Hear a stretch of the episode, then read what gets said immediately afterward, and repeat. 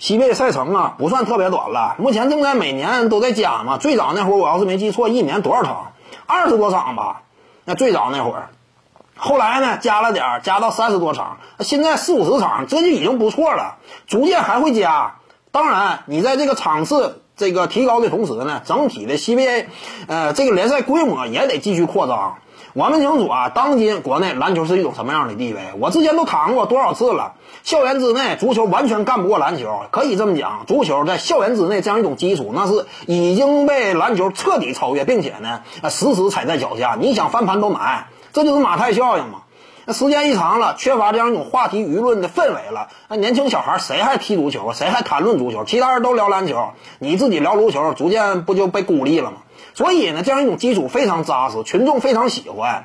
之前这个我要是没记错，二零一四年国家体育总局呃什么这个居民体质监测中心提出的一份报告也能够看出，在当时那个时期，篮球的居民观赏率接近于足球的三点五倍。你要清楚，那是二零一四年，当时整个网络直播这块还没有现在这么发达呢。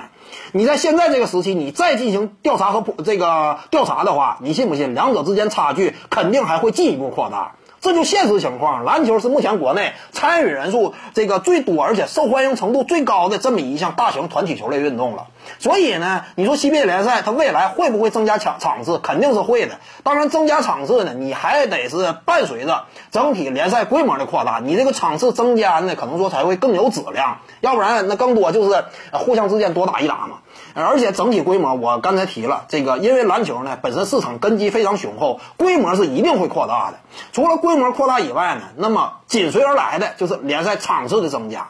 其实联赛场次增加呢，对于国产球员啊，在 CBA 联赛当中进一步的提高自己是非常有帮助的。你要是说一年整个打不了多少场比赛的话，你的职业联赛强度密集度太差的话，那你怎么适应国际级别的这样一种顶尖运动员他们的训练和比赛强度啊？训练和比赛强强度你都差一截的话，你跟其他人怎么较量啊？这对于你在国际赛场之上斩获荣誉，那也是可以说是一种制约的。因此呢，我感觉西边啊。联赛场次的增加，这个一方面伴随着整体 CBA 规模的扩容，再有一点呢，就是为了这些球员他们在赛场之上能够进一步的得到锻炼，整体的能力进一步夯实。再有一点也有利于 CBA 联赛扩大整体的营收嘛。你得多打比赛，你才能多挣钱，多挣钱，整个外援呢，再加上这样一种这个水准才能够越高，整个联赛的水平才能够这个一步步往这个更高处迈进嘛。所以呢，我感觉这是一个良性循环，未来肯定还是会陆续增加这个比赛场次的。各位观众要是有兴趣呢，可以搜索徐静宇微信公众号，咱们一块聊体育。中南体育独到见解就是语说体育，欢迎各位光临指导。